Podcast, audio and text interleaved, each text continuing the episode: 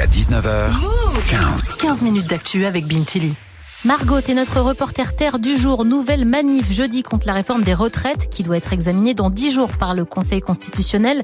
Ce sera la onzième journée de grève et à Paris, on a l'impression qu'il n'y a pas beaucoup de jeunes qui viennent des banlieues alentours.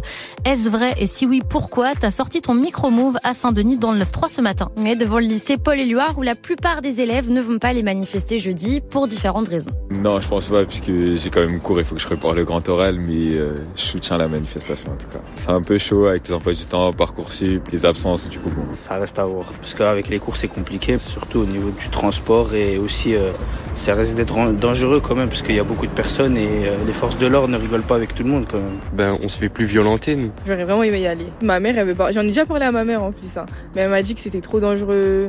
Euh, Il y avait la police qui intervenait, qui euh, bah, était violente des fois, donc elle m'a dit non. Il n'y en a pas beaucoup qui vont manifester parce que pour l'instant ça ne nous concerne pas trop. Donc tu l'entends, il y a des raisons très pragmatiques pour ne pas aller en manif. C'est loin, c'est galère et ça prend du temps.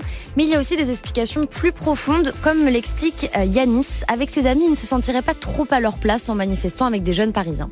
Se sentir légitime, c'est compliqué parce qu'on a toujours fait une différence entre nous et on nous, on nous répète que nos notes ici n'équivalent pas à leurs notes euh, là-bas, du coup, à Paris. Et ça veut pas dire que ici les gens ils réussissent pas, mais nos chances ils sont, ils sont moindres et on en est conscient, ce qui fait que indirectement, par rapport euh, à notre environnement social, nous-mêmes on se met ces barrières-là qu'on est différents. Donc nous on doit briser nos propres barrières et briser ceux qui sont instaurés par la société. Du coup, euh, c'est vraiment un travail compliqué à faire en fait.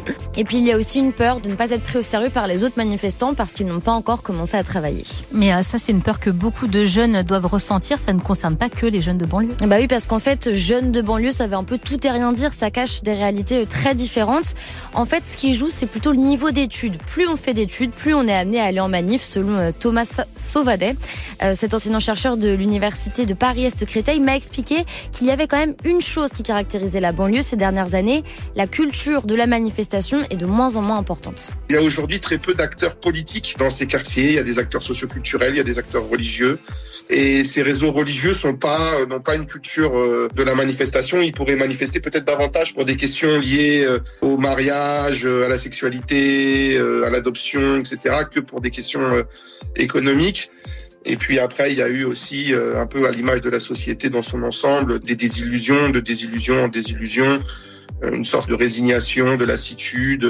Donc l'idée que voter, que le jeu politique, tout ça, bah, ne, ne, change rien aux, aux problèmes fondamentaux des, des, gens du pays. Et selon Éric Marlière, qui lui est professeur des universités à Lille, il y a même une défiance de la part de nombreux habitants des quartiers populaires et ça remonte aux émeutes de 2005. Quand il y a eu des émeutes, les syndicats n'ont jamais été à leur côté, les politiques aussi.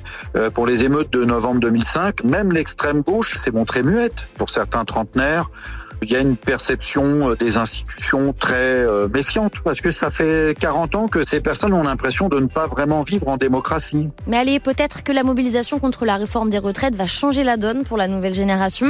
Beaucoup de jeunes que j'ai rencontrés m'ont dit que ça leur avait permis d'apprendre plein de choses sur la politique, notamment via les réseaux sociaux, comment fonctionne l'Assemblée nationale, qu'est-ce que c'est que le 49.3 et surtout ils se sont renseignés sur de nouvelles manières de faire fonctionner la démocratie. Merci beaucoup Margot pour ce reportage très instructif.